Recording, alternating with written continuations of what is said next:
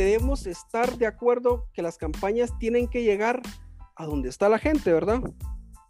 ¿Y dónde está la gente ahora?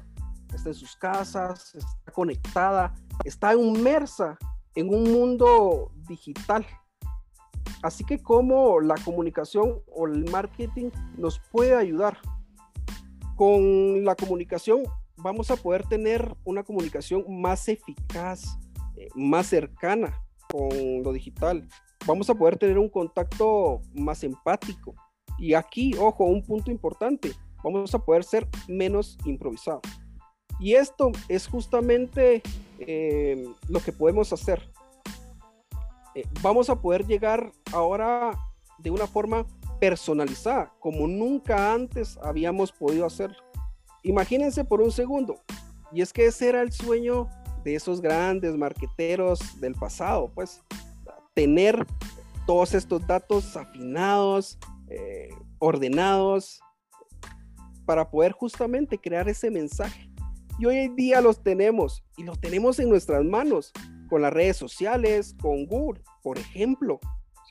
podemos tener esa información detallada de los gustos, de los intereses de las personas. Podemos saber qué están buscando, en qué momento lo hacen, qué necesitan, para poder crear así campañas a medida, campañas adaptadas a lo que realmente les interesa a los ciudadanos.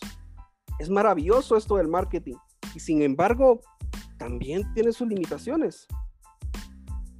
Publicar constantemente en redes sociales, eh, enviar miles y miles de mails, responder consultas, eh, gestionar las preguntas, buscar qué se necesita, uff, y un montón de tareas que actuales. Son tareas, una cantidad enorme de tareas que tenemos ahora en digital y muchas de ellas repetitivas, canzonas, diríamos. Eh, quienes estén en este mundo de la comunicación política lo saben y lo saben muy bien. Se pasan horas y horas, día tras día, un tiempo muy valioso que se nos va en eso.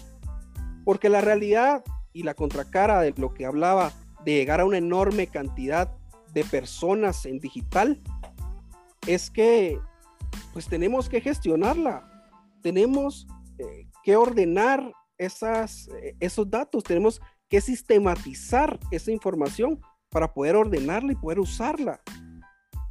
Pero ¿cuánto tiempo se les puede llevar ahí a uno de digital? Son, son muchas tareas repetitivas tiempo irrecuperable que podrías estar utilizando en generarte estrategias, en generar mejores campañas. Y eso no es todo. No podemos olvidar cuánta o, la cantidad de recurso humano que necesita uno para poder gestionar ese tamaño de información. es mucha gente, muchísima. Llegado a este punto, muchos de ustedes se estarán preguntando, ¿y entonces?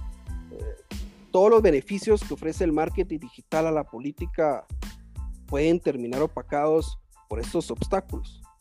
Permítame decirles que no, que hay una solución, una gran solución. Y aquí entro de lleno al corazón de mi ponencia del día de hoy. Quiero contarles cuál es el siguiente paso que puede llegar a la comunicación política hacia más adelante. Y eso se los voy a contar desde mi propia experiencia. Quiero contarles así del santo grial del marketing digital, la automatización.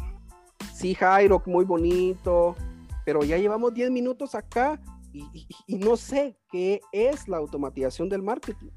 Pues la, la automatización del marketing es la utilización de las mejores herramientas tecnológicas disponibles para realizar así las acciones de marketing de una forma automatizada, en tiempo real y sin restar la personalización al mensaje. Lo que se automatiza pues son esas tareas digitales manuales, las simples, esas repetitivas que ocupan tiempo. Y esto nos permite justamente ahorrar tiempo y ahorrar costos. También aumentar la eficacia de los equipos.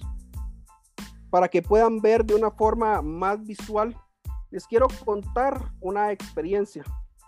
voy a quitar esto acá para que nos dé más espacio. Les voy a contar una experiencia eh, de automatización que, que, tuve. Se diseñó un bot eh, para que hacía preguntas a los usuarios. Este bot pues iba preguntando sobre las diferentes necesidades que tenían.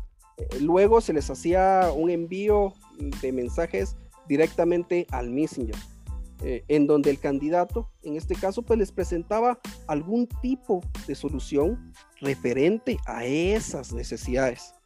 Por darles un ejemplo, una pregunta era, eh, ¿cuál es la el principal necesidad de tu comunidad? Y pues les daba diferentes opciones. La gente daba una opción, iba, se iba etiquetando esa respuesta de los usuarios. Esa etiqueta pues generaba eh, algún mensaje referente a eso. Por darles un ejemplo, la persona ponía seguridad, pues el bot le iba a enviar una propuesta referente a eso. Se les enviaba muchas comunicaciones y se iba etiquetando estos intereses de las aplicaciones. Esta comunicación, esta comunicación tuvieron una apertura del 28%. O sea, el 28% el 98% de las personas, perdón, que recibió ese mensaje, el 98% lo leyó. O sea, es un número brutal. Y esa es justamente la efectiva, la efectividad de estos sistemas. En este caso, pues fueron envíos eh, vía Messenger, pero pueden ser eh, bien utilizados por correo electrónico, las comunicaciones también pueden ser por Telegram, por WhatsApp, eh, por Instagram, porque todas estas aplicaciones las tenemos a la mano. Y así logramos aperturas muy altas, como les ponía en el ejemplo. Estas etiquetas pues nos permitían seguir segmentando para que cada persona recibiera justamente los mensajes que les interesaba. Impresionante. Y todo esto automatizado. Pero ¿cómo, cómo podemos hacerlo? Piensen en un votante.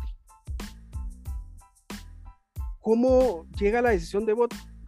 En general, pues no decía el voto apenas conoce al candidato, sino que pasa un tiempo, pasa por un proceso de conocimiento, puede ser que reciba o vea algún post en redes sociales, eh, que reciba o escuche sobre la propuesta eh, y que luego vaya recibiendo diferentes información que pues vaya conociendo. Eh, la persona puede meditar su elección hasta que finalmente toma esa decisión, ya sea racional o sea emocional, que muchas veces pasa de que es emocional. Toma la decisión, vota por el candidato. Esto es lo que nosotros conocemos en marketing como el, el Customer Journey, que es pues todas estas etapas que pasa un usuario en digital. En este caso, pues no sería em, el Customer Journey, que sería el viaje del cliente. En, en nuestro caso, sería del votante. En cada etapa de todas estas etapas que pueden pasar, pues se les iba brindando mensajes diferentes. Esto lo logramos justamente con la automatización. Podemos resumir así cuáles son entonces los principales beneficios de la automatización. Claro que sí. Uno, vamos a poder generar votantes potenciales. Vamos a poder enviarles los, mensajes relevantes en el momento oportuno vamos a poder ayudar justamente al votante en esa toma de decisiones. Otro punto importante es que vamos a poder hacerle un seguimiento profundo en cada etapa del proceso a este usuario. Vamos a poder diseñar campañas eh, de lealtad, vamos a poder crear campañas de fidelización que son muy efectivas. Estas justamente eh, tienen el objetivo de estimular al votante y de fidelizar también eh, algunos apoyos económicos. Otro punto importante es que vamos a lograr, como les decía, una reducción de costos, de tiempo del equipo de trabajo digital.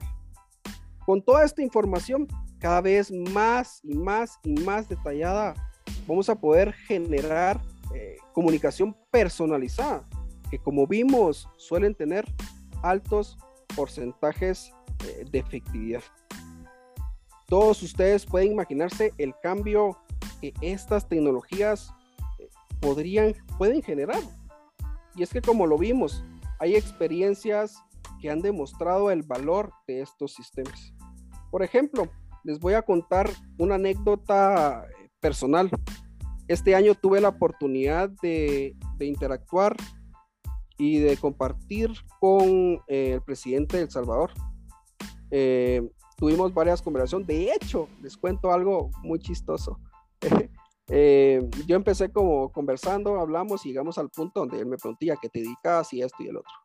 Eh, y justamente le expresé que él, como figura pública, era uno de nuestros casos de análisis, eh, que había sido interesante cuando había estado con, con René Calle 13 y demás actividades. Él, pues obviamente, la tiene muy clara. Pero justamente llegamos al tema de las automatizaciones, de los chatbots, y em, me contó que en El Salvador esta tecnología ya la estaba él implementando, eh, que así él había podido eh, evitar tener a un equipo de gente, a un edificio lleno de personas respondiendo mensajes, eh, enviando correos electrónicos como si fueran minions. Eso ahora lo hace un software, me dijo. De esta manera, él pudo optimizar los recursos que eran valiosos para él y es que la realidad que en cada ocasión que se ha aplicado la automatización demostró un, impacto importante, un impacto positivo en los resultados, un verdadero cambio en la forma de trabajar. Y aquí entramos a una de las partes que más les gusta a ustedes, que serían como la, eh, las herramientas de automatización yo les enumeré varias de ellas, pero realmente en el mercado existen muchísimas más. Todo va a depender de qué quieras automatizar eh, y qué herramientas estés utilizando. No los vamos a detener mucho porque la eh, finalidad es que entregarles a ustedes esta presentación donde ustedes van a poder tener las herramientas y las van a poder ver pues en un momento más despacio pero se las voy a ir mostrando. Por ejemplo, HubSpot es una herramienta, la número uno que yo les puedo recomendar. Esta herramienta realmente nos acompaña en todo este recorrido que les hablaba. Esta herramienta de HubSpot justamente es la que nos acompaña en todo este recorrido. También está Pink Campaign si quieren hacer algún tipo de eh, campaña eh, automatizada por email marketing. También tiene un CRM muy importante.